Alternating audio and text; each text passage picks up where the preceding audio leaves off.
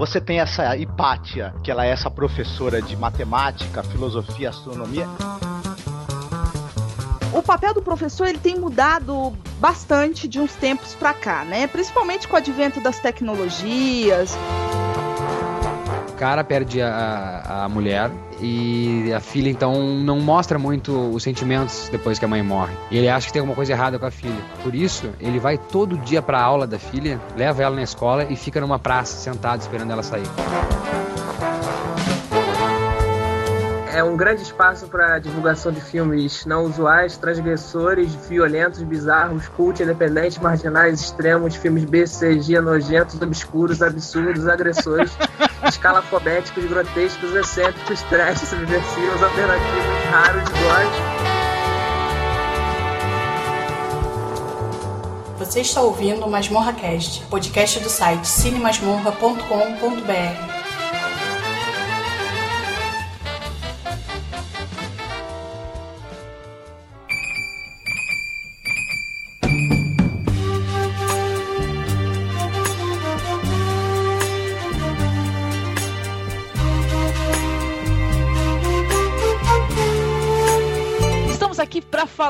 novamente no Masmorra Cast, né, Marcos? É isso aí. Porra, obrigada. animação, animação não é porque amanhã é segunda. e hoje é dia do trabalhador, né? Então, hoje vamos falar aqui sobre um mangá muito legal, que é o mangá do Lady Snowblood, também conhecido como Lady Snowblood, também conhecido como Senhora Sangue de Neve. É, a tradução a, a, ao pé da letra do nome original do mangá seria Branca de Neve Sangrenta por exemplo. Sim, mas seria conhecido como Shura e é, Shura Yukihime, correto? Isso, que é uma brincadeira com o nome japonês da Branca de Neve. É algo como Branca de Neve Carniceira, algo assim. Isso. Então, hoje eu chamei aqui para conversar sobre o mangá e também sobre as adaptações cinematográficas o Eduardo Coço. Tudo bem, Edu? Tudo ótimo com você aí. Tudo bem, querido? O nosso amigo lá, o senhor Seu Panda, que é do Diecast Connection e do Pauta Livre News. Tudo bem, Panda? Tudo. E aí eu pensei que eu não ia nunca mais voltar depois daquela participação de leitura de e-mails. Nada, Pantinha. É um prazer ter você aqui, viu, querido? Prazer é meu. Beleza. E também com o Marcos, que tá com a gente aqui no blog, aqui tá sempre fazendo essa parceria. Tudo bem, Marcos? Tudo bem. Um prazer estar aqui novamente com vocês. Opa, valeu. E é isso aí. Bora, vamos come começar conversando um pouco sobre o mangá Lady Snowblood.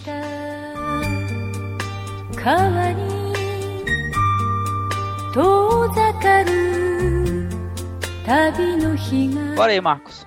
É, o mangá foi publicado pela editora Shueisha numa revista que é chamada Weekly Playboy. Eu não sei se ela ainda existe, mas dado a são quase 40 anos aí, eu acredito que não exista mais, né? E é mais um mangá roteirizado pelo Kazuo Koike, né? O famigerado escritor do Lobo Solitário, né? E dessa vez desenhado pelo Kazuo Kamimura. O mangá, ele, se a gente fosse definir, ele é um sexploitation, né? Na minha opinião, a história em quadrinhos de sexploitation mais espetacular que já foi produzida. Não sei se os outros vocês concordam. Ah, eu adoro, concordo sim. Ah, eu gostei muito desse mangá, né? Muitos peitinhos e tal. Também é genial, hein? Então, e ele gira em torno de, mais uma vez, né, como já é comum aí do, da, da obra do Kazuo Koike, de uma vingança, só que dessa vez a autora da vingança é uma mulher, né? A tal Lady Snowblood, né, ou Yuki, né, que é o nome da personagem. Ela é, mas aí Yuki, o Yuki no filme, né? Porque no mangá eles chamam lá de Oyuki, né? Oyuki, exatamente, exatamente. No filme ela é chamada de Oyuki, no mangá é, é Yuki. Então, Não, invertido. Exatamente. Tem algumas mudanças aí, né? Tanto em nomes quanto em, em, Até com os personagens, mas a gente vai entrar mais, né? Detalhadamente isso na hora que a gente for falar dos filmes. Bom, a, pra gente dar uma introdução rápida no mangá, você tem aí. A Yuki, ela nasce na prisão. A gente aos poucos vai conhecendo a história da mãe dela, que ela era esposa de um professor e que ele iria trabalhar no interior do, ali do Japão e tal, só que numa vila de camponeses, só que estava havendo uma revolta dos camponeses por conta do alistamento militar. Tinha o lance da monarquia também, aquele negócio todo. Aí os golpistas aproveitaram pra, pra fuder com, com, com, a, com o, o, pessoal que vestia branco, né? Que era considerado da político, acho.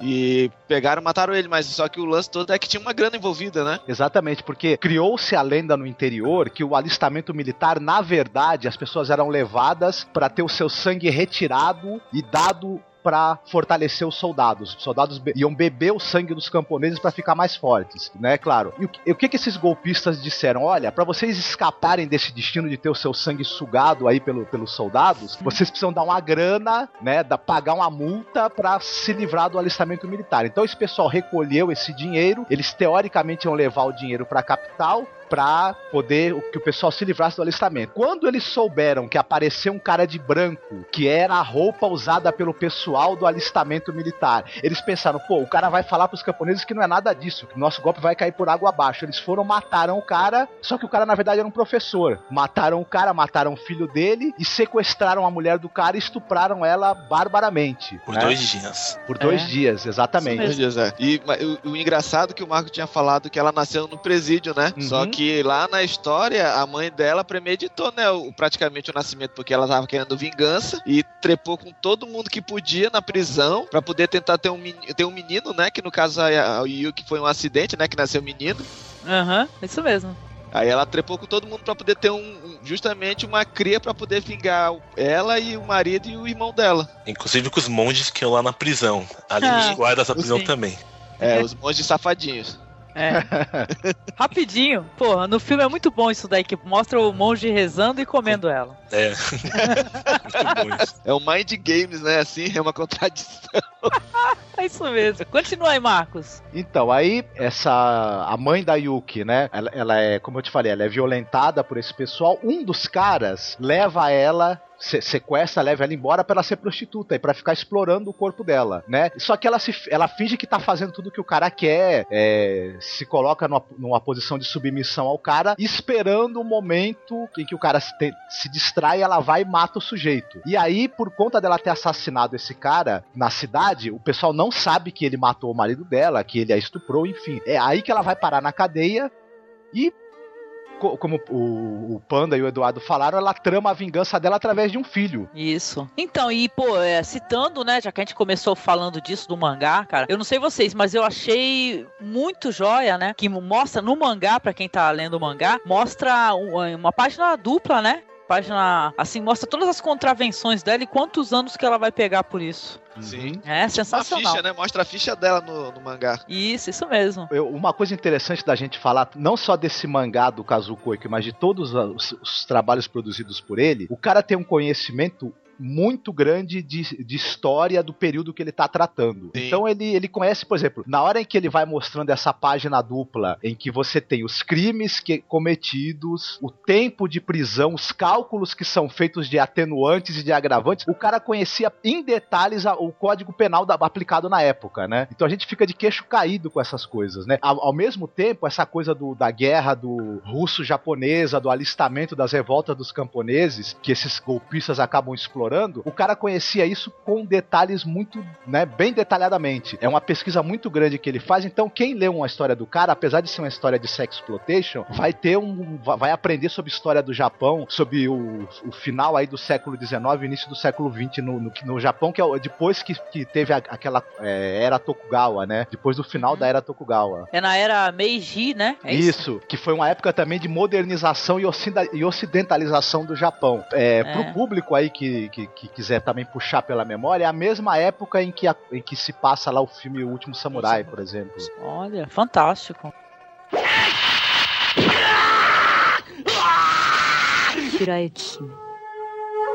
Aí se a gente for continuar tra- traçando essa história do mangá, ela vai ela, essa menina ela vai passar por um treinamento com um sujeito que é ex, era um ex-soldado, ex-agente das forças especiais japonesas, enfim, e que levavam a vida agora como um religioso recluso. Mas ele, por amizade, por ser amigo da tia da Yuki, da irmã da mãe da Yuki, ele vai treinar essa menina desde pequena, um treinamento aí de mais de 12 anos, ela vai virar uma grande especialista em combate, artes marciais e vai poder iniciar a vingança dela, né? Trabalhando como assassina profissional para poder se manter e juntar um dinheiro necessário para fazer a busca, né? Para buscar a identidade desse- dos caras, o local onde eles estão. A gente tem que lembrar do treinamento dela, que o ele coloca ela no barril e joga pra segurar pra ir até o fim e não sair Uhum. voando pelo barril. E ela tem que ficar treinando isso e fica toda machucada. Também treinamento que ele usa a espada pra atacar ela, ela tem que se defender. E é meio cruel o que ele faz. Ela fica toda É. com hematoma Uhum. sangrando. Tem a parte das pedras, né, gente? Que, que ela tá num monte de pedras, né, com ele. E ela tem que se manter naquele monte de pedras lá. Ele vai dando porrada nela até ela aprender a se desviar, né?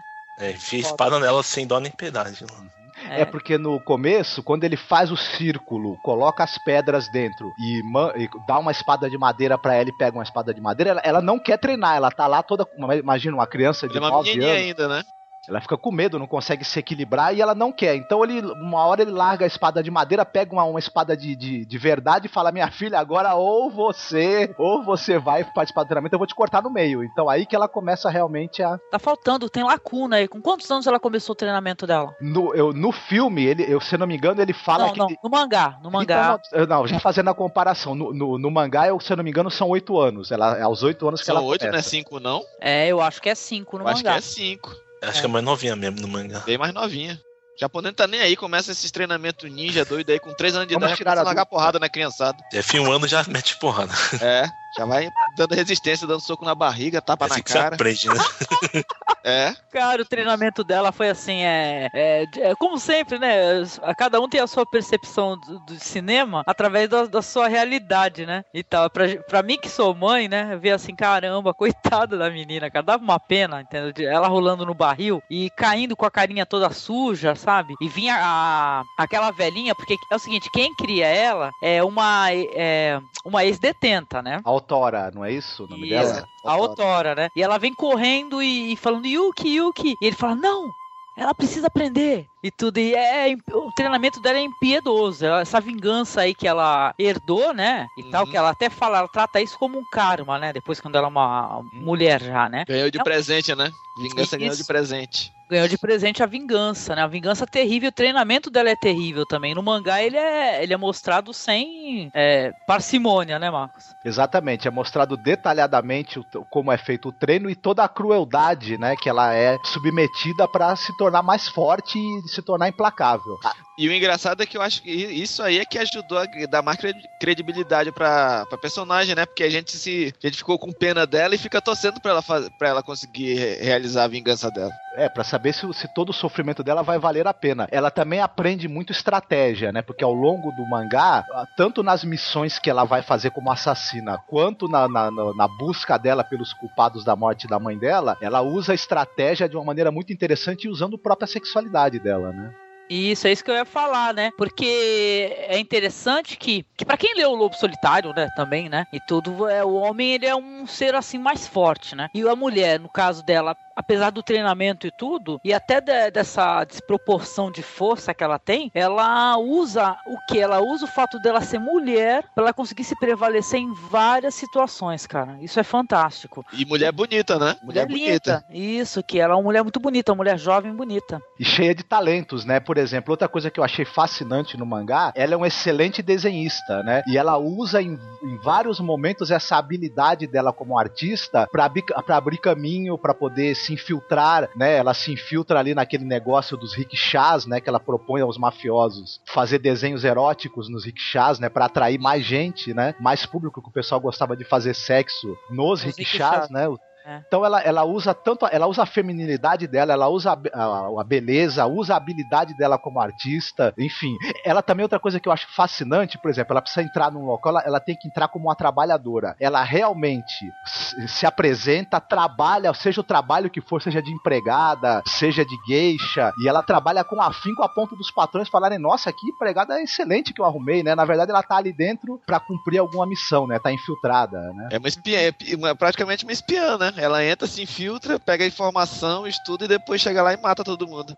Ela precisa se disfarçar pra poder entrar nos lugares e conseguir os, os objetivos dela. Eu acho que tem um segundo mangá que eu li que tem uma missão dela que é pra descobrir qual que era um troço que tinha um outro prostíbulo que tava, que tava executando, né? Que Tá deixava os homens loucos. É, que tava fazendo sucesso. Quando foi ver, era só. Ele, o cara simplesmente chegou ao extremo da, da putaria, né? Botou duas mulheres pra transar na frente dos machos. E ficavam babando, suando, né? É, não, mas Aí- o extremo da putaria é o bunda bunda, que nessa época não tinha. É. Sanduíche de bunda, né? É, outra coisa interessante, que até em cima do que o Ícaro falou, a gente acaba. É, graças a Yuki, né, a gente acaba indo ver o submundo do, do comércio, do sexo, da prostituição, né, do Japão do, do final do século XIX Aham. início do século XX. Isso também E de aí- maneira muito detalhada. E engraçado é que com isso a gente já começa também a ver como é que pensa, como é que é a mente do, do japonês, né? Porque toda vez que tu vai ver é, nesses mangá, até os mangá de desses mouse, não sei o que, é só putaria, né? Aí tu tenta depois, mas ali é tão liberado assim, porque, sei lá, aqui tu vê liberado pra 14 anos. Só que tinha coisa que na minha época não era liberado nem, nem com 18 pra aparecer peitinho em revista numa briga, cara. Hoje, né? É, é cultura sim. milenar, tem que lembrar É. disso. É. E, hein? E terminando só esse lance da, da missão dela, ela vai lá, né? E o cara, per- o cara pergunta o que que, o que que era aquilo que ela tava usando, que ela foi lá pra apagar o fogo, né? Que ela tacou fogo na. Pra, é, tacou fogo e depois chamou todo mundo pra apagar. Ela tava só com aquela, tipo uma bermuda de seda, né? Ceroula, isso, ela tava com uma ceroula. E o cara ficou louco. Nossa, mas o que que é isso? Que sexy. É. Aí depois aí o cara fala, ó, manda fazer mil dessa daqui e distribui pras putas aí.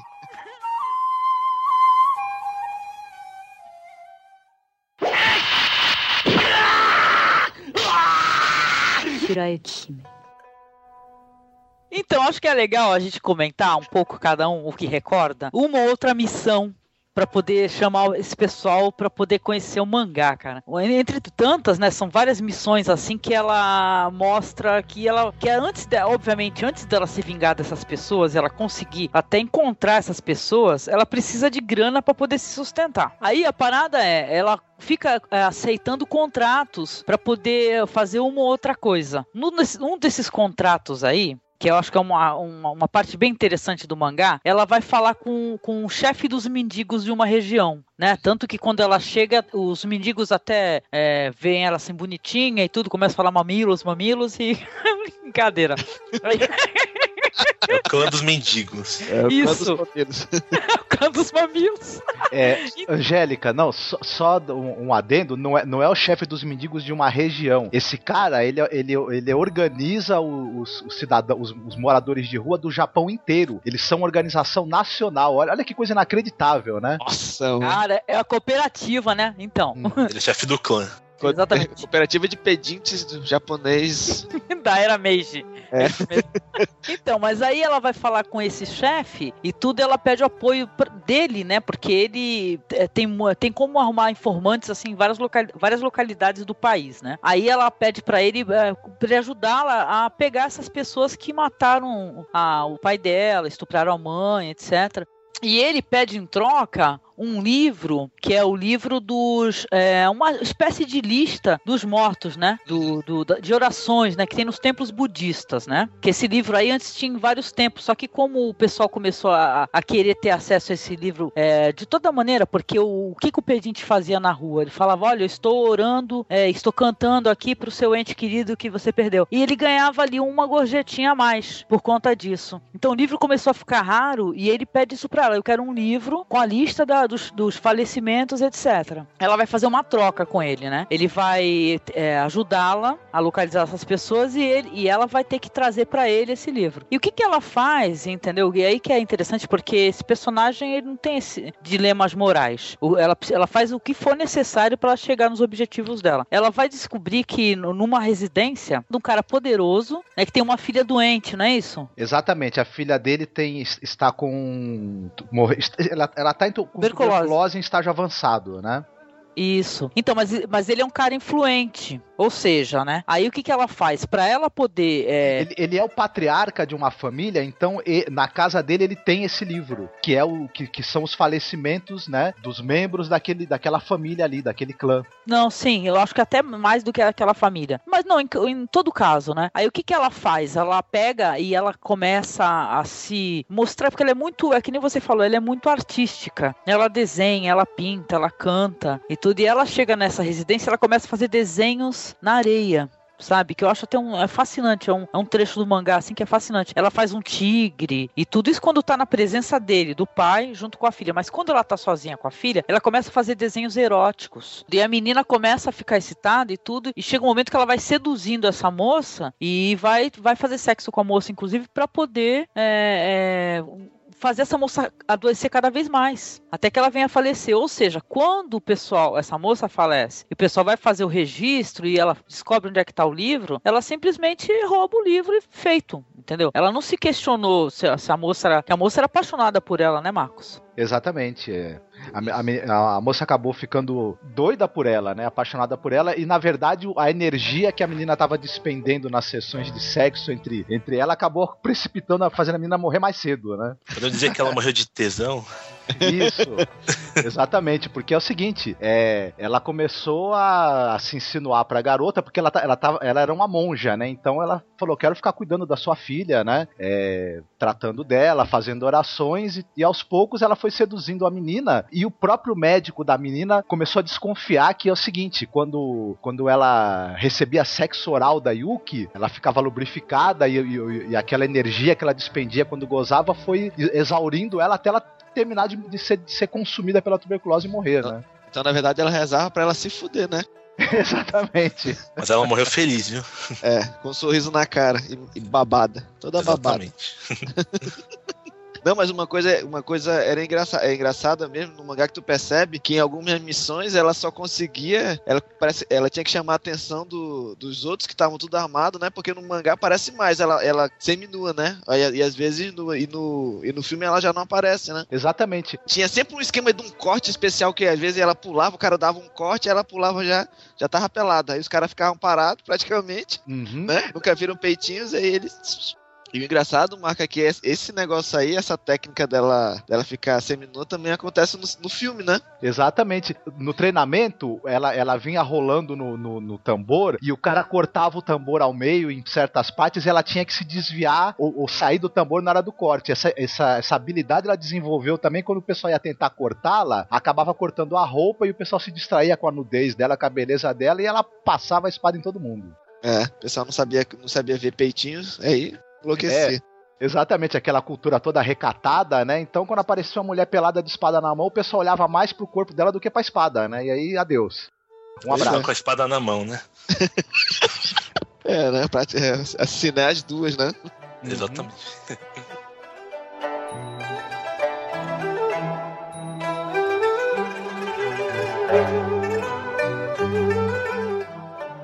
eu sou fascinado também pelo, por aquela missão que ela tem, que ela acaba tendo que aprender com a tia dela como ser uma batedora de carteiras. Acho que vocês vão lembrar disso. Ah, isso é legal. Ela vai aprendendo, de, é, vai fazendo aquele treinamento para ficar com dedos sensíveis, né? Pra, pra ficar com, com um toque também que você quase não sinta, né? E tal. Pra não escorregar do dedo a carteira. Isso, ela vai, ela vai. Isso, ela vai lixando os, a ponta dos dedos, né, para ficar para também para tirar a oleosidade da mão. Tem que ficar mergulhando a mão em água quente, né? Não é isso? É, isso mesmo. É. Então é impressionante a, a, a, dedicação que ela tem, as missões dela. Lembra muito o Lobo Solitário, quando ele também tinha que matar alguém, se aproximar do cara, ele também aprendia qualquer ofício que fosse necessário para poder se aproximar, se infiltrar em algum lugar, né? O, o fácil dela fazer qualquer coisa, né? Inclusive esse treinamento era para ficar aperfeiçoada, para ninguém descobrir que ela é e para conseguir os objetivos objetivos. Uhum. Mas eu acho que a diferença dela, talvez, pro Lobo Solitário, é que ele já era um mestre de espadachim e depois ele enveredou por um outro caminho para poder ter a vingança dele. Ela não, ela desde o início, todo o treinamento dela foi voltado para essa vingança, né? Ela foi nascida e criada para isso, né? E a diferença também é que o Lobo Solitário ele era o, o assassino do, do Imperador, né? Uhum. É, ele já era um cara com, com. Ele era da nobreza, ele. Isso, e aí acabou decaindo por causa da traição dos Yagio, né? É. Tem algum outro trecho do quadrinho que Eduardo e, e, e, seu panda que vocês gostam? Que vocês... Oh, eu, eu gosto da parte do cara que pega as mulheres para tirar fotos dela e daí vem os quatro caras assim pra matar ela, assim. Esse foi muito interessante para mim. No final o cara acaba desferrando, lógico, né? É aquela parte do fotógrafo, né, que chantageia. Isso. Daí na hora dela ela fica pelada e acha que ela é a principal, a melhor. Daí fica todo excitado.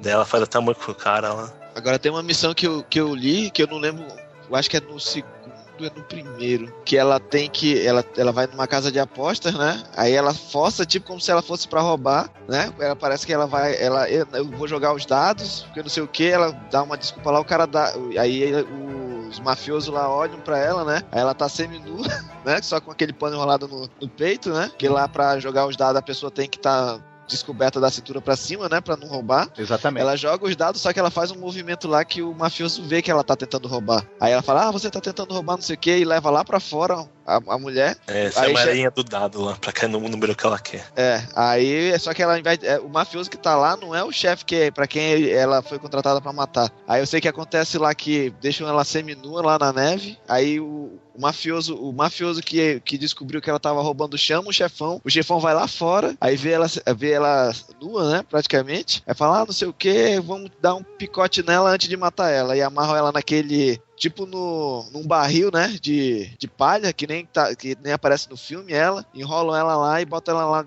botam ela de quatro, quando o cara vai atacar, ela amarra ele, não sei como, ela consegue rolar com o cara, pegar a espada, tirar o... se, se soltar e matar o cara ainda. Mas é exatamente. Ela tem uma habilidade que, que é, é com a espada, assim, digamos assim, atlética, que é quase sobrenatural, né? Eu acho que é, é o que caracteriza também que é uma história em quadrinhos, né? Um, tem que ter um pouco de absurdo, né? E, uhum. e, e, o, e o, absurdo nos quadrinhos do Kazuo Koike tá na, na habilidade, assim, sobre-humana, né? Marcial que os personagens uhum. têm. Que eu vi do assim... inferno, né? Como vingança do inferno, então fica mais poderosa. Eles já não são nem seres humanos, eles não são seres humanos mais ne, ne, em termos de sentimentos e nem de habilidades. Eles, eles já, já passam do que um ser humano até consegue fazer, né? Viram verdadeiros demônios encarnados, né? Os personagens. Ah, ela sim eu comparei é, nessa cena, nesse quadrinho, eu comparei ela com o Sr. Yo do Craig Freeman. Pois é, é verdade. Você lembra que tem uma, tem uma cena do Craig Freeman que ele come com o pé, ele tenta comer com o pé e não consegue, aí passa umas 10 páginas e já tá pulando na ponta do, dos bambus bambu e tá comendo com o pé, fazendo, comendo com hashi com o pé. Exemplo, exatamente. Nele eu fiquei meio assim porque ele era um ceramista, né? Onde é que ele arrumou aquela habilidade toda, né? Mas enfim. Uhum. Mas ali, mas ali também ele foi treinado, né, pela pela pela máfia Japon... pela máfia chinesa, né? Uhum. Não, na verdade ele é chinês e foi treinado pela máfia japonesa. Exatamente, exatamente. É, é, uma, é uma coisa recorrente nas histórias do Kazuo Koike, né? E se você tem, você tem alguém que treina você, pra, depois você vai entrando nesse mundo das missões, enfim. E, te, e alguma coisa que te traga de volta pro, pra humanidade, né? E uma coisa engraçada do, dos, dos dos quadrinhos e do material que o, que, eu acho, que o Kazuko Koike faz é que, na maioria das vezes, os, os mestres são os caras mais fodões e os mais estranhos, né? Ver esse, o mestre da, da, da Oyuki e o mestre do, do Sr. Yu, que é uma velhinha. É, é um pessoal é? que vive meio apartado do resto do mundo, né? Só vive uhum. pra, pra, é recurso,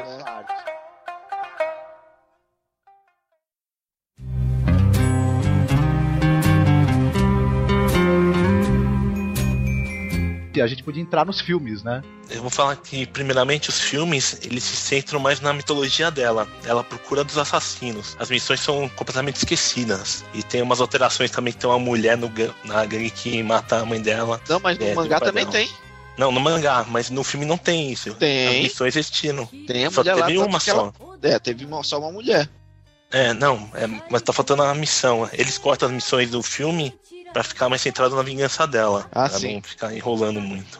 É, então, é uma coisa interessante. O, o filme ele é feito quase na mesma época em que o mangá foi lançado, né? O filme é de 73 e o mangá também é mais ou menos dessa, dessa mesma época, mas uma coisa que, que vale, vale que o salientar, acho que é isso mesmo. Primeiro que o filme retira todo o conteúdo sexual, né? O filme é só exploitation, é um filme de ação e violência e tudo sem aquela carga erótica aí gigantesca. É, não tem. No primeiro lá só aparece ela nua porque o, porque o mestre ensinou pra ela a técnica de mostrar os peitinhos e cegar o oponente momentaneamente. Uhum. Outra coisa que eu achei interessante comparando o, o filme com o mangá, é, é, como o Eduardo falou também, as, a, no filme você não acompanha a personagem nas missões. Apenas no, no, começo do filme você vê ela assassinando um cara, né? Daí a gente sabe que ela também é uma assassina profissional, além de estar tá buscando vingança, mas mostra apenas uma das missões. Que ela, é só apenas é. essa cena mesmo, o resto é esquecido. Isso. Inclusive, essa cena que ela aparece fazendo esse assassinato, que você tem aquela cena de estúdio com a neve artificial, eu acho que já começam aí as semelhanças que a gente ah, não tinha falado ainda, mas vamos ter que falar, que esse filme do Lady Snowblood, a versão é, pros cinemas aí do mangá, é a grande inspiração do Tarantino pro Kill Bill, né? E, e essa É. cena de essa coisa da cena de estúdio com neve artificial, ele usa e abusa disso em determinados momentos do Kill Bill volume 1, né? É, eu acho que é no, no último, no último combate, né? Uhum, exatamente. É, outra coisa que eu acho curioso no, no filme, só pra gente com- começar a falar mais dele, ele é, ele é visualmente muito bem acabado. Tem uma, o, o diretor ele tem uma inventividade nas cenas e um uso pra cores que eu fiquei assim. é, de queixo caído, né? Eu A achei fotografia aquilo- também é bonita, né? Tem, uma, tem umas fotografias bonitas no, no primeiro e no segundo também. Isso, esse o diretor que é o Toshiya Fujita, o cara, a, pra, pra começar a cena já de início do filme na prisão, eu achei aquilo formidável porque você tem aquela cela de madeira e metal escuro. Né? As presidiárias vestidas de vermelho, você tem a criança envolta num pano branco, lá fora a neve branca que você vê pela- através das grades, né? essa composição com essas três cores basicamente. E quando a mãe começa a falar que a criança é uma criança nascida pra vingança e ela vai é, lavar a neve com sangue, a neve lá fora fica vermelha, né? É um negócio assim fenomenal. E, hein, Marco, é, levando pra esse lance aí das cores, se tu for perceber, tem toda uma simbologia, né? Uhum. Porque, tipo assim, o preto pra lá pro, pro Japão, o preto é considerado uma, uma cor boa, né? E o branco é considerado uma cor, uma cor, uma cor de índole má, né? Por exemplo, se for levar pra simbologia, a criança nasce do bem, mas ela depois ela é envolta em branco pra ter que cumprir a, a missão dela, que é matar, né? Que é uma coisa má. Uhum. É, o branco não, para ela não é uma- uma- um símbolo de pureza, pelo contrário, é o símbolo da própria morte, né? Ela é a, ela é a morte encarnada. Sim. Tal. E o engraçado no filme é porque a mãe dela, as, as presidiárias ficam todas felizes porque nasceu uma menina, nasceu uma menina e ela do nada solta, ah, mas eu queria um menino pra vingar, não sei o que. Aí ela depois ela fica é, pesando, né? Porque, ah, minha filha, você vai ter que vingar seu pai, seu irmão, vai ter que me vingar por causa disso. E ela começa a contar a história dela, né? É engraçado isso aí. Forte. Só que tem uma com a ideia.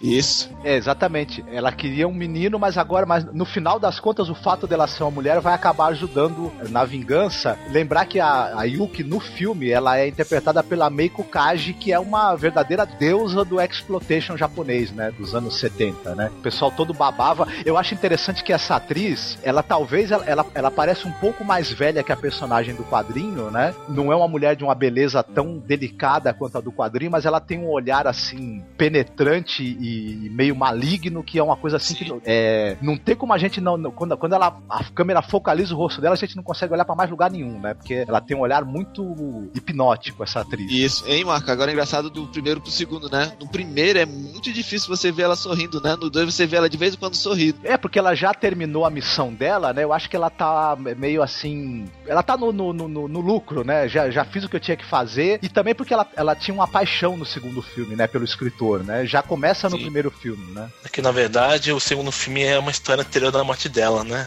Não, mas é que tá ali. Eu acho que tá confundido, porque no Porque primeiro. ela não morre no final, a mulher mata ela. Não, parece que não morre, não. Porque tanto que ela, mostra, ela, né? cai, ela cai e tá chorando, né? Só que o, o segundo passa um ano depois. Uhum. Ela Exatamente. é- né? É, porque é, ela cai. É a, a história do, do filme parece que passa em 1903 e o da. E o da do 1905, segundo é em né? 1905, depois da guerra Rússia e Japão. Uhum. É que é meio estranho no final, não parece que ela morreu. Então é mais a interpretação, né? Porque quando eu assisti ontem o filme de novo, parece que ela tinha morrido. É, dá pra perceber isso aí. Aí quando eu fui ver o 2 que a Angélica mandou, dá pra, é, as datas não batem, entendeu? Eu acho que ela deve ter, por um poder divino, né? Sei lá, sobreviveu.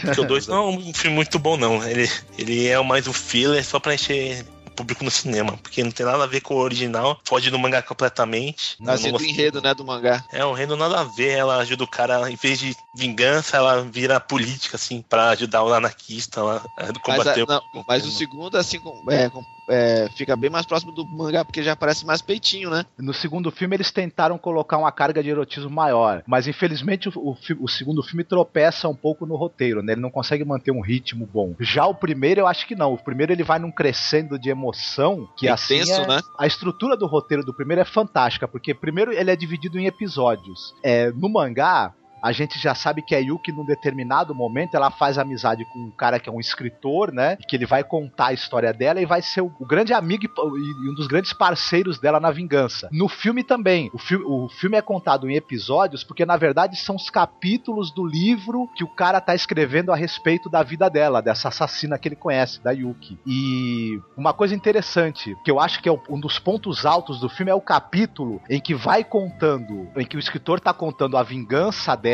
e como é que ela que foi isso do, do, assassinato da mãe e tudo, como é que foi a revolta dos camponeses, o golpe, que eles usam fotografias, usam ilustrações, uhum. né? É, é, um, é, um, é, uma, é uma inventividade narrativa muito grande. Talvez até faltasse grana para eles reproduzirem as imagens com muitos extras, então eles a criatividade, né, da narrativa foi, foi acabou suprindo a falta de recursos. Mas, é. mas no Japão, o, o, a maioria do a maioria não, grande parte dos filmes assim antigos, eles, eles abusam muito dessa forma uma narrativa, né? E agrada muito, agrada mais do que você pegar e botar mais 30 minutos de filmagem, parece. Parece que condensa a informação de forma que o, o a pessoa que está assistindo ela consiga, é, consiga interpretar. A gente com as legendas já entende, mas o, agora imagina um japonês vendo aquilo ali uhum. e podendo interpretar já os kanji, os hiragana, os katakana maluco que tem ali. Eu sei que a é. Angélica gostou muito dessa parte em que vai mostrando o treinamento dela, vai contando a origem dela e que foi que, como, como a gente já tinha falado, foram usadas ilustrações, fotografias para contar a história, não é, Angélica?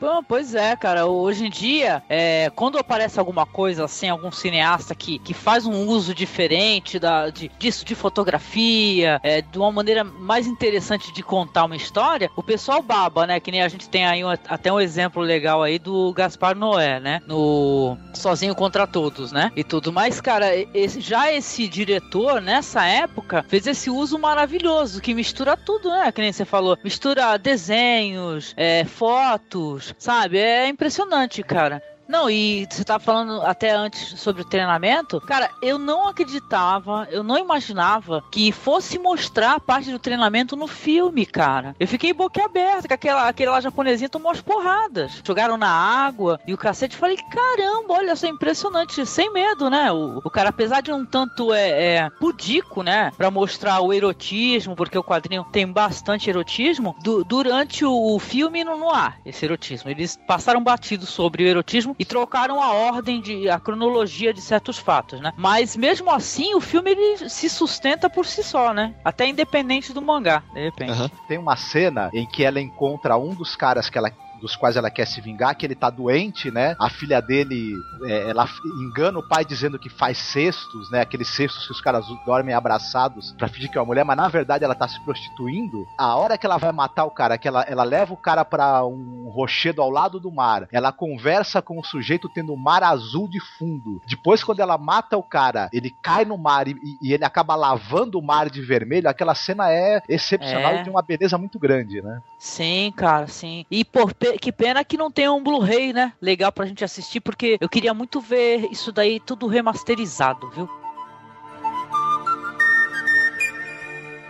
Hein, Marcos, você tinha comentado do cara que. do, do escritor que estava contando a história da Yuki, né? E no caso, esse cara aí era filho do último do último filho da mãe lá que ajudou a matar o pai e o, e o irmão dela, né? Uhum. É, o sobrancelha de Taturana, né? É.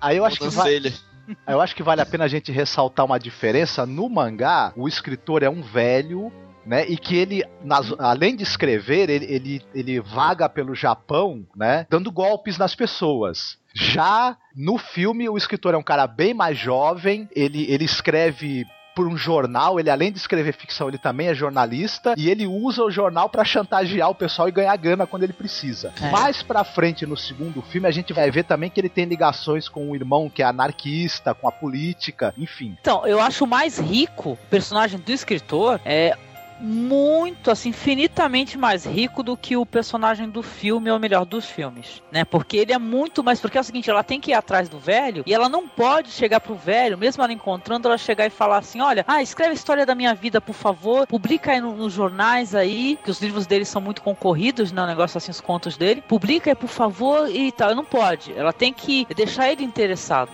né? O, o, o personagem do velho é maravilhoso no mangá, muito mais rico e não foi explorado eu acho, acho que até esse do filme aí. Por causa do tempo, né? Também. Sim, acho. não, e acho que é, no filme deu, deu até a entender que há um interesse romântico, né? Entre eles, né? Tem, tem sim. Eles mudaram bastante o roteiro do mangá pro filme, até que eu achei meio ruim essa mudança do velhinho, que ele é muito mais interessante. É. O mais novo é meio chato, não gostei não. É, o velho é muito trash, né, cara? Tem uma parte que ela sabe que ele dá golpe e tudo, né? Tem uma parte que ela faz ele, o velho pagar a conta todinha do restaurante. Ela pega a carteira dele pra pagar tudo. Inclusive o treinamento dela, né, gente? Que É, treinamento dela pra ser batedora de carteiras é muito legal, cara. tudo que ela treinou usa até o final. Isso no mesmo. filme, esse personagem da tia dela, que é uma batedora de carteiras, né, experiente, que dá um treinamento dela pra ela também aprender, né, a, a roubar, ser uma batedora, a bater carteiras. é, essa personagem ela aparece rapidamente no filme, conversando com o líder dos mendigos, né? Então ela é só Isso. de passagem, né? A gente acaba vendo ela no filme, no primeiro filme, aliás, né? É, foi- alguns personagens eles foram rejuvenescidos, né? Vários, pra falar a verdade, né? Tanto da autora quanto dessa tia aí, né? E tudo que é também chefe de um de um de um, um grupo de batedores de carteira. Na verdade, ela é super poderosa também. Cara, o, o mangá, eu- olha assim, eu assisti o filme, só que o, o mangá, é, em comparação assim ao roteiro do mangá e o do filme, o mangá dá de 10 a 0. Mas o Tá. filme vale a pena, viu? Também. Agora, por exemplo, uma Aí coisa espe- complemento, né? Isso, como Exatamente. complemento, exatamente. Não, e a- agora, uma coisa no filme que eu acho que, ele- que o filme supera o mangá, na minha opinião, o Kazu Kamimura, que é o desenhista do mangá, eu acho que o cara, ele é um excelente desenhista, tudo bem, mas nas cenas de luta e de ação, ele dá um... Muita gente reclama, mesmo quem gosta do mangá reclama um pouco que o desenhista não, não, né, não, se, não desempenhou muito bem as cenas de luta, é, é o fraco dele. Em compensação, as cenas de luta no filme, e principalmente as cenas em que ela consegue encontrar o pessoal que assassinou o pai dela e se vingar dele, as as cenas em que ela mata os, os, os desafetos dela são simplesmente fabulosas, né? É, uma coisa que me surpreendeu muito e foi muito satisfatória, assim, porque me recordou é, um outro podcast que, inclusive, a gente fez sobre o Lobo Solitário, falando dos mangás e das adaptações cinematográficas, né, dos filmes. Cara, é o uso da- do- das músicas, cara, a trilha sonora, o uso do som. Sabe, o, a- até aquela parte assim mais trash, que é o sangue espirrando, que é aquela coisa bem. É, é engraçado, né? Chega a ser engraçado, mas não deixa de ser interessante, né? Diz respeito ao que o pessoal tinha como recurso naquela época. Mas, cara, é muito joia, cara. Então, é, é interessante o uso que o cara fez de som também no filme, sabe? Ou seja, o, o- esse cara, o qual é o nome do diretor? É. é, como é que é mesmo, Marcos? É, fala aí. O diretor é Toshia Fujita. Toshiya, Toshiya Fujita ou nada. Então, o Toshiya, o Toshiya Fujita, Fujita! Então, o, to, o Toshiya Fujita, ele, sabe, eu achei genial o cara. E pior que é, a gente até vai falar um pouquinho agora sobre o segundo filme, mas, cara, o primeiro filme, ele é sensacional, cara. Eu gostei do, do primeiro filme, foi dos cortes de câmera. Os cortes de câmera são muito bons também. Uhum, sim, Né? os planos também, né? Isso. Muito bonitos, né? O filme, o filme é todo bonito de se ver, cara. Eu pensei assim, porra, quando começou o filme e eu vi que a estrutura da história tava diferente, sabe? Que ele fez uma outra história a partir daquela, né? Inspirada naquela, né? E tudo eu falei, caralho, que merda, entendeu? Eu queria que tivesse aquela. a- é, fosse do jeito do mangá e tudo, mas ah, pra você ver, assistindo o filme, cara, eu achei sensacional. Eu achei que valeu a pena. E aí, cara, é spoiler a gente falar o que acontece no final? É, Eu a- né? Não, eu acho que é o seguinte, a, o final do filme. Não- Porque ia ajudar a explicar alguma coisa do Isso. segundo, né? Você sabe. Sim, ele é diferente do, do final do mangá. É utilizada a cena do baile que tem no mangá, mas no filme é, é utilizada de, de outra forma, né? Trans, a, cena do. do- Inferior, né? Inferior, né? Inferior. Muito É inferior. É, porque o, o- o- a cena do baile é outra coisa. demonstra. É outra, a gente tem outra demonstração do que, que a Yuki é capaz de fazer pela vingança dela, né? Ela é um ser terrível mesmo, capaz de, de- de crueldades assim inacreditáveis pra conseguir o que ela quer. No filme, não. Viram a cena de ação e de luta, apesar que a cena do filme é maravilhosamente bem coreografada e tal, prende a gente na a atenção da gente até o fim, né? Essa coisa que ela vai per- perseguir o último cara que ela quer matar e o cara é muito ardiloso pra fugir dela, né? É interessante também a cena do filme. Uhum. Eu acho que a gente devia falar do final, sabe por quê? Uhum. Pelo seguinte, cara, até o Panda perguntou pra mim, ele falou, pô, mas que é isso? Ela morre no final. Ela o, Panda morre. até, o Panda até comentou assim, falou, porra, o pessoal é, tem um fascínio com histórias onde o protagonista vai morrer no Mas final. ela né? não Mas é. morre no final do filme. Eu Pois vou é. dizer,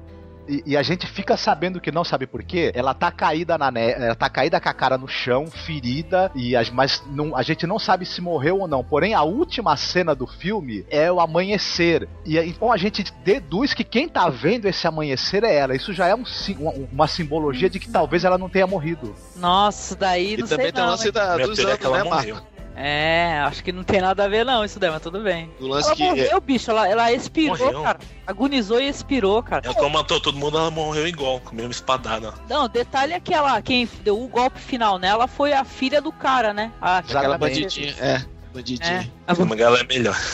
Detalhe que é trágica, né? A história dessa menina, né? Porque ela ficava falando pro pai que ela fazia os cestos e tinha mó vendagem, caramba, só que no final de contas ela se prostituía, né? Pra poder ter grana pros remédios dele, né? Esse foi o único personagem do- dos, dos que ela queria se vingar que teve uma redenção, né? No É. fim de contas, ele mudou realmente, ele já não era mais um assassino. no né? mangá, mas no, mas no filme não, porque no filme, quando ele, tá, quando ele tá diante da morte, ele fala que prefere que levem a filha dele Oh. e tal. Não sei se você se recorda. até, é, não, isso mesmo, mudaram até o, o- a motivação do cara no filme, né? Mas não ficou ruim, viu? O mangá ela vendia consolos, mudaram pra cestos que eles agarram. E Não, esse não, e era um consolo que dava pra homem e Os mulher. dois. Né? É. Fantástico, né? Não, mas mudando de pau pra cacete, o, o primeiro mangá, eu até comentei com a, com a Angélica é, antes de gravar, né? Eu já falei, putz, eu abri, eu comecei a folhear o mangá, aí quando eu vejo na primeira página aparece três falos gigantes. Eu fiquei, que que é isso? Isso promete. Promete, não, bicho, cada história. Olha, muito bom o mangá e o, o primeiro filme também é excelente, excepcional, É, viu? muito bom.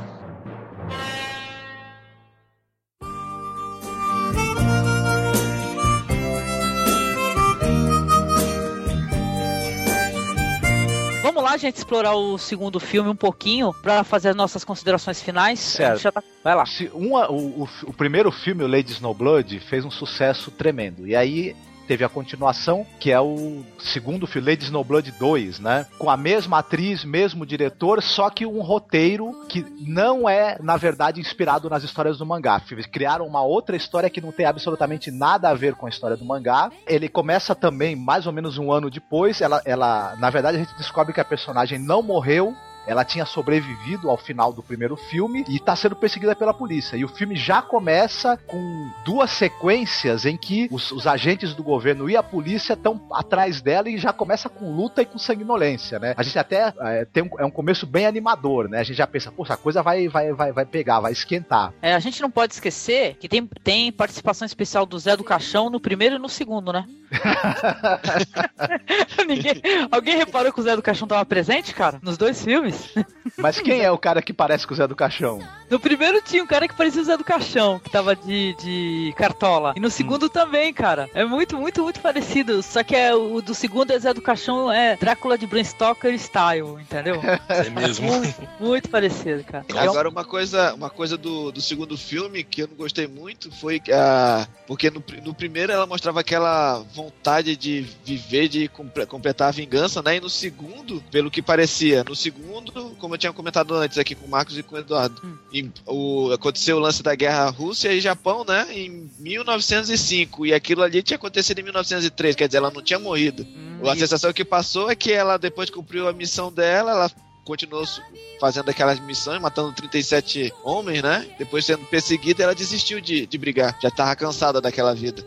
Não, que Isso, isso deu mesmo. dinheiro pro primeiro filme e quiseram fazer o segundo com ela morta ou não. Isso, Então, eu, eu acho que foi caça-níquel também. E se Tá. não, e a estrutura da história é diferente, né, Marcos? Quer falar um pouquinho sobre o, a sinopse da história? Pra gente fechar? Então, é, é- a sinopse é basicamente o seguinte: um ano depois, a Yuki tá fugindo, né? É, é- é uma, é uma assassina perseguida pela polícia, ela é presa, condenada à morte. Na- no caminho para ser executada, o- aparece um grupo de, de assassinos mascarados. Um deles é, é até um personagem interessante, que é o assassino que é mudo, né?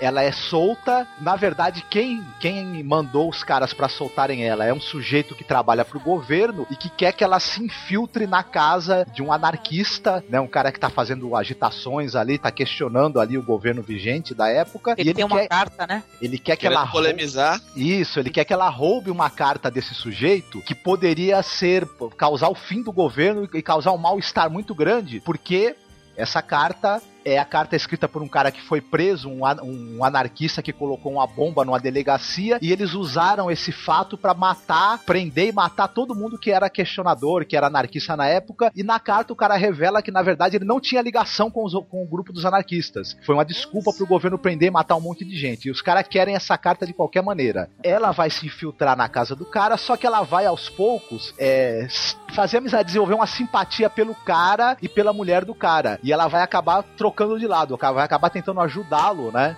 Ajudar esse anarquista. É aí que eu acho que o filme tropeça, né? Que a Yuki, de uma assassina implacável, maquiavélica, ela vai virando uma pessoa preocupada em ajudar o cara. E, enfim, o, o filme acaba perdendo um tempo grande em tentar convencer a gente de que ela tá mudando e a gente fica esperando mais cenas de ação maravilhosamente bem coreografadas e fotografadas como tinha no primeiro filme. Que nesse aí, infelizmente, só tem isso no início e no fim do filme. É, a primeira cena é, é, é- muito foda. Parece que ela tá cambalhando com. Fraca, né? Exatamente. Não, e o, o- claro, o Panda que deve ter adorado isso. Nesse filme foi o filme que finalmente apareceu Mamilos. Mamilos! Mamilos! Mamilos são Sem polêmicos. parar, hein? É, pois é, cara. Não, e o filme, eu, acho que realmente foi uma tropeçada. Eu acho que, porque a história, a, a meu ver, assim, a, só ia existir um filme mesmo, entendeu? Mas deve ter feito sucesso na época e tudo, e os caras acabaram fazendo esse segundo filme aí, mas a, a personagem principal com outra motivação, né? Até tem outras inserções, assim, tem desenhos, tem fotos também do mesmo É, jeito. o, Que qualidade Isso. do primeiro, não. O primeiro foi. Ah, foi muito foda. Não, a parte da neve vermelha é linda do primeiro, né? A neve tá branca e depois, quando fala da vingança, a neve começa a cair vermelha, né? No, Muito no foda. filme, no primeiro filme você tem inserção, inclusive de, de trechos do quadrinho, né, dentro do filme. Ah, é bacana pra caramba. É muito foda. Mas o segundo eu achei que eu achei mais fraquinho e a história só gira em torno disso, né? Só sobre esse esse auxílio que ela vai prestar a esse anarquista aí, que é o anarquista putanheiro, né? Que fica é, ele aparecendo com a, com a mulher, né? E tal. E sabe, não rola Passa a mão na bunda dela na- no filme. Não, e é- eu acho que um pouco mais engraçado tem uma participação de personagens do primeiro filme no segundo, né, Marcos? Uhum. Tem, tem. O, o escritor aparece, né? Ele, ele, ele fica junto. Porque na verdade o escritor ele seria irmão do anarquista, né? Uma coisa interessante desse segundo filme, eu acho, que ele acaba mostrando um pouco a situação da pobreza e como era uma favela japonesa do início do século XX. Nossa, não, e eles falam sobre a pobreza assim, é como excluindo mesmo as pessoas, sabe? Politicamente correto pro inferno. Entendeu? Que eles falam assim, é, essas pessoas aí são no buraco, são a escória da humanidade. Ou seja, não tem essa, entendeu? Exato. fudido, meu amor. Porque tem uma coisa engraçada, você tinha aí, essa época, o, o capitalismo estava em ascensão no Japão. Então você tinha uma, além do, do- da monarquia, você tinha uma nova classe também de industriais e milionários, enfim, você tinha uma nova, uma, uma nova classe alta é, em, em ascensão no Japão. E, enfim, o povo, né, essa transição entre, entre, entre uma, uma economia baseada na agricultura e uma economia baseada no capitalismo, né, na indústria, etc., a, a pobreza aumenta muito, né? Então o filme, ele retrata isso e o desprezo que o governo tinha também pela população mais pobre que não, tinha o que fazer, né? Quem era do campo e agora estava vendo na cidade sem ter trabalho, né? Isso. Esse, ó, esse filme parece que foi um roteiro pronto que foi adaptado por causa do sucesso do primeiro filme. Uhum. Porque não tem muita ligação assim pro personagem. É Caça-Níquel realmente, não tem como. É, muito mais galhofa. Esse, é- esse acabou sendo mais galhofa mesmo, né? Se ele fosse um outro filme independente, acho que até seria legal. Mas se você me lembra do primeiro, você não tem muito gosto por ele. Então você despreza. Eles poderiam ter no segundo filme ter se centrado, por exemplo, podiam até ter voltado no tempo e mostrado as missões dela. Aí Isso. seria Isso. espetacular. Pensei que ia mostrar as missões que não mostraram no primeiro filme. Mas não, Pois fizeram é. depois que ela morreu. Que coisa. Eu, eu também, cara. Eu pensei, porra, que legal. De repente vai, pass- vai contar a história dela e as missões são fascinantes, mas, pô, foi um balde de água fria, né? Mas valeu a pena, valeu a experiência, né? Conhecer É. a continuação. E tem uma coisa, falando em continuação, tem o 3 também, né, Marco? Não, tem Meu um- Deus. Tem, tem o 3. O Marcos E- que falou. É, acho que em 2000 ou 2001, se eu não me engano, eles fizeram, não é uma continuação, eles fizeram um reboot dele em ficção científica, passado no futuro. Ai, caraca, qual é o nome? Vai ser legal. Shura Yukihime. Porra, e aí? Onde se encontra isso? Então, eu não assisti. Os comentários que tem por aí é que o filme tem um tremendo ritmo de história em quadrinhos. Não é um filme necessariamente bem feito, nem, nem memorável, mas o pessoal diz que é divertido. Talvez até A mais divertido A do que o narrativa dele lembra quadrinho. É, exatamente. O É pessoal japonês? É, japonês, o, o pessoal descreve o filme como o seguinte: não parece um filme a- é, adaptado de um quadrinho. Parece que você tá assistindo na tela grande uma história em quadrinhos. Oh, fantástico. Vou procurar, viu? também. vou procurar, me interessou. Ele deve se afastar totalmente aí do, do, do espírito do mangá, né? Até, até porque se passa no futuro, né? Então, Ah, sim, mas é interessante uma releitura da mesma história numa outra época. Eu curto essas paradas assim de conhecer. Ela usa, usa uma katana ou ela usa um sabre de luz? Oh, Né? verdade. Uma katana de luz. João. João, eu gostei.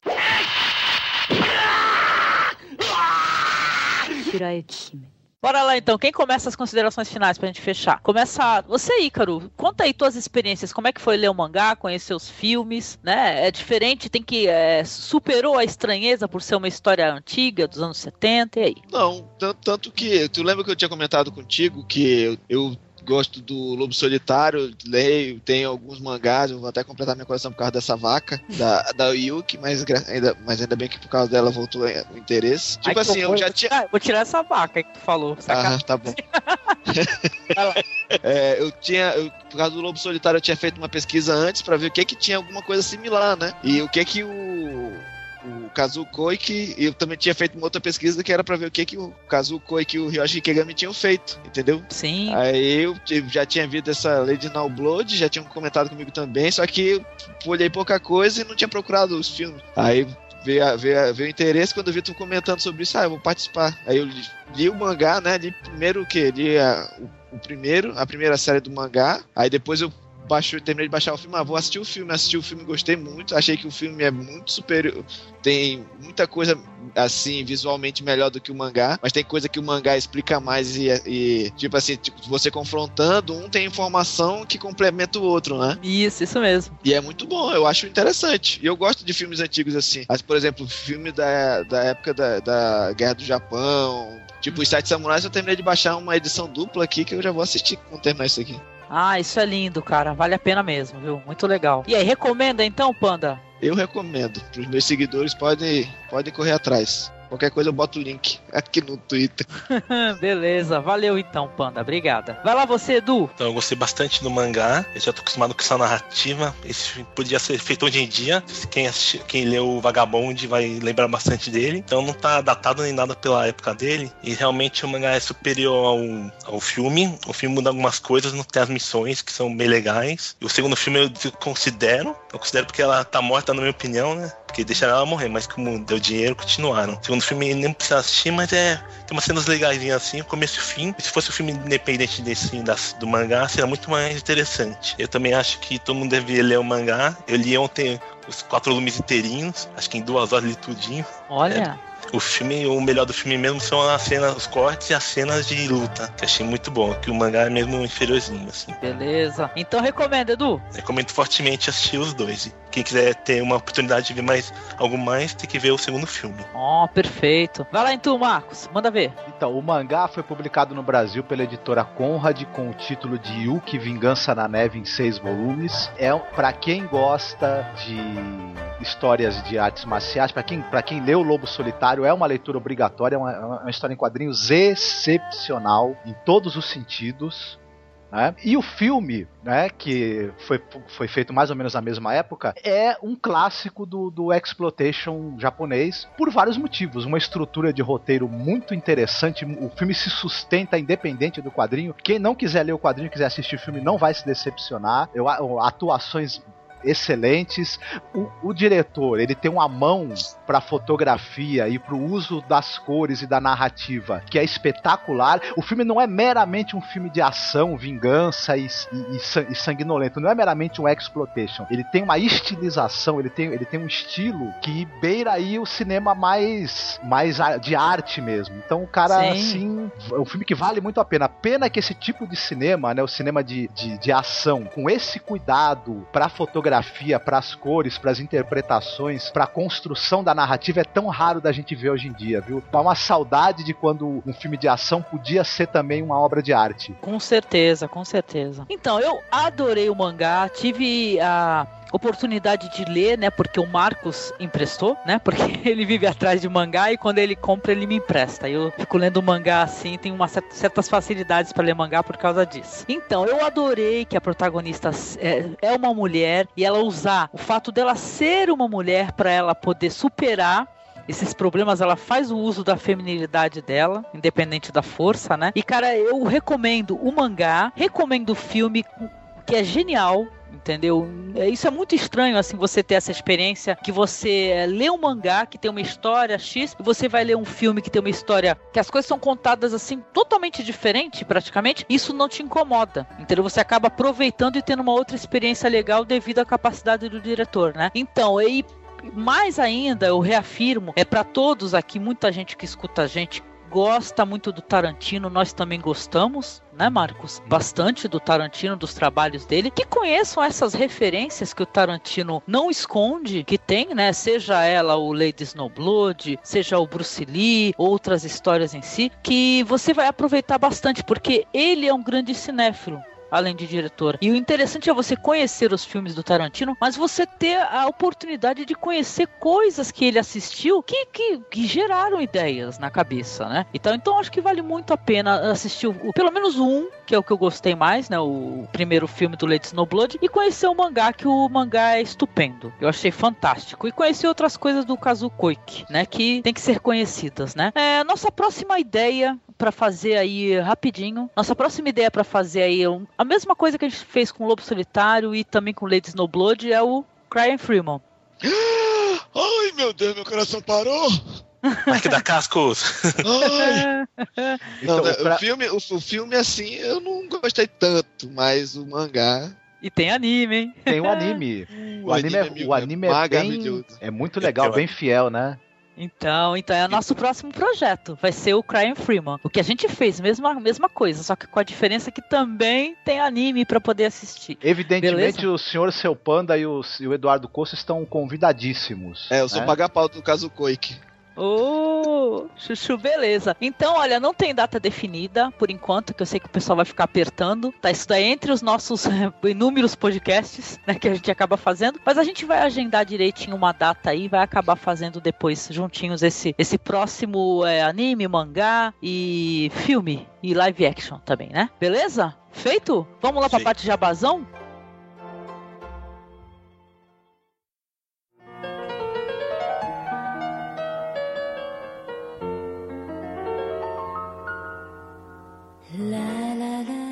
Bora lá. Começando aqui pelo nosso amigo Eduardo Coço, da onde que você é, Edu, para o pessoal é, saber onde que você é, publica, você fala sobre cinema, onde é que é o espaço que você está? Então, além de falar aqui no Masmorra Erótica, no Masmorra Cast, estou no destinopoltrona.com.br, que a gente faz críticas de filmes comerciais ou filmes que a gente gosta, como notícias e também umas colunas sobre filmes antigos. Não clássicos assim, mas filmes que já passaram nos nossos cinemas. E aí, o que, que o pessoal pode encontrar, assim, o pessoal é, quiser contatar até para poder publicar no Destino Poltrona, como é que faz? Qual que é o e-mail de lá, essas coisas? Então pode entrar em contato acho que é contato arroba destinopoltrona.com.br. Pode mandar pro meu que é eduardo arroba destinopoltrona.com.br, que também eu passo pro diretor do site. Beleza, muito obrigada, Edu, por participar conosco aqui. Quem escuta os nossos podcasts aqui sabe que o Eduardo Costa, quando, quando a gente vai fazer alguma coisa que tem relação com cultura japonesa, o Edu tá dentro, né, Edu? Tô dentro até cultura chinesa também. Uhum. Acho que logo logo a China vai, ser, vai passar os Estados Unidos como uma potência do mundo. Olha. Deve chegar dentro lá. com certeza. Tá chegando. Quer ser mamilos mesmo mesmo, né? É. Beleza, obrigada, viu, do Beijoca pra ti, viu? Beijão. Agradecer também ao senhor Seu Panda, que é o Ícaro, né, nosso colega aqui, é lá do Diecast Connection, lá do Pauta Livre News. Muito obrigada, Ícaro. Fala um pouquinho sobre os seus projetos. Ah, Angélica, eu que agradeço, né, porque convidou, eu venho mesmo, sabe que eu sou paga-pau teu também, né, do uh. seu, do Noriega, do pessoal que participa aqui, porque sempre tem assuntos relevantes. Pois então, eu sou lá do pautalivrenews.com.br, né, um blogzinho chinfrim de humor. Tem o seu. Nada, mó legal, pô. É o podcast mais troll da internet.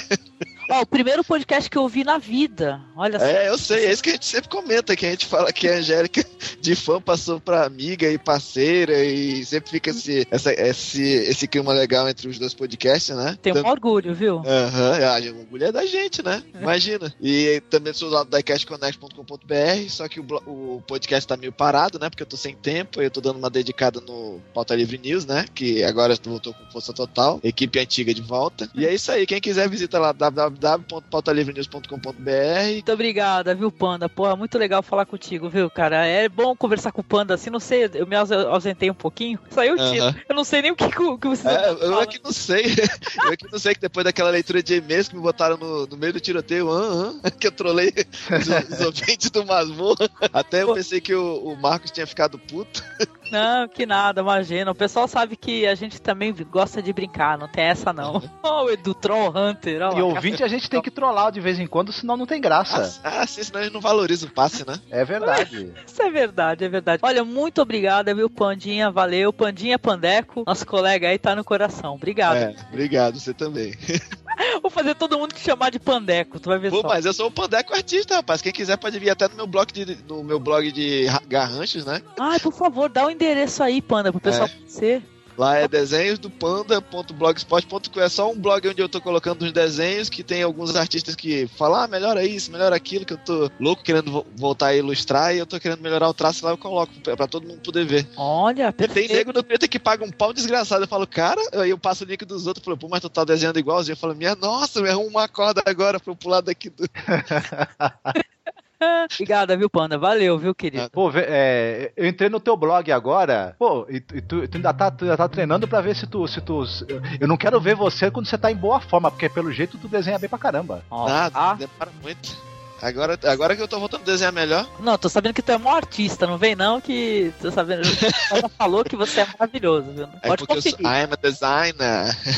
Ah, é isso aí, Pandinha. É isso aí. Vamos lá então. Marcos, muito obrigada. Mais uma vez juntos aqui no Masmorra Cast. Saudades. Que bom gravar esse podcast, né, meu? Opa, um grande. Olha, é um grande prazer, prazer voltar a gravar, né? Que a gente tava há um tempinho aí sem gravar o Masmorra temático, principalmente com a presença do Eduardo Corto, host aí do, do seu, seu, seu Panda, falando, né, de um assunto tão bacana, né? Que a gente Polêmico. né? E polêmico, sem ser mamilos, mas também. então o prazer é todo meu. Eu quero falar que visitem o Masmorra Erótica, né? Que logo mais vai ser Cine Masmorra, hein?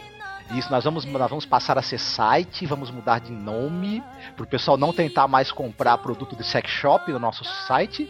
Vai ser uma beleza. Pois é, cara. Não, além disso, né, mudar também o nome, apesar que da galhofagem, eu não ligo, entendeu? Pro pessoal ficar enchendo o saco que o nome é zoado. Mas o problema é que a galera da faculdade, de escolas, não consegue acessar o nosso blog. Né? E muita gente reclama, fica falando, pô, eu não consigo acessar da faculdade porque tem o erótica. Então a gente vai virar Cine Masmorra, tá valendo. É, o Né? problema é o pessoal perguntando se tem comprimido Ah, pra aumentar o tamanho do pênis que vende pela- no nosso site por PayPal. pênis. Aí não dá, né? Ah, não. Se trocar o nome de Masmorra Erótico, eu não visito mais, não participo. Que é isso, rapaz? vai ter que trocar. Tem que ser polêmico. Não tem jeito, não tem jeito. A gente faz polêmica dentro, não se preocupa não. É isso aí. É isso aí, olha, eu quero agradecer a todos que ficaram escutando a gente aqui. Por favor, quem quiser mandar e-mail, pode mandar e-mail para contato.cinemasmorra.gmail.com tá? Tá bonitinho o nome do endereço do e-mail aí embaixo aí na postagem. Então, agradecer a galera toda aqui. Tá bom, é isso aí, gente. Um abraço, tchau pra vocês. Falou! Falou. Tchau. Tchau, tchau.「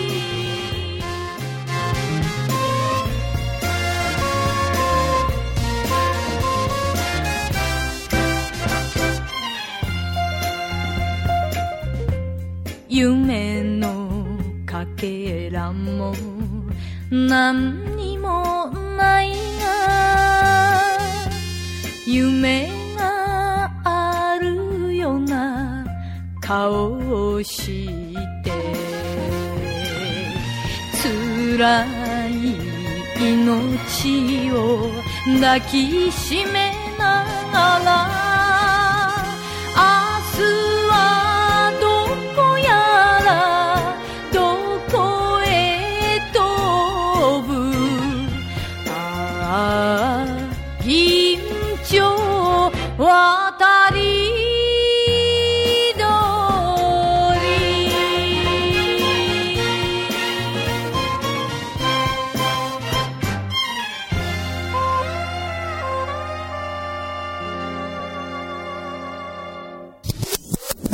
Aliás, eu posso te chamar de panda ou eu te chamo de Ícaro durante o podcast? Ah, você que sabe. O pessoal nem me chama mais de Ícaro, só chama de Panda. É, pois eu acho tão Os simpático. caras lá no pauta livre dizem, ah, eu não consigo te chamar de Ícaro, cara, eu tenho que te chamar de Panda. Eu falei, ah, chama como tu quiser, só não chama de filha da puta. Muito não bom. xinga a mãe.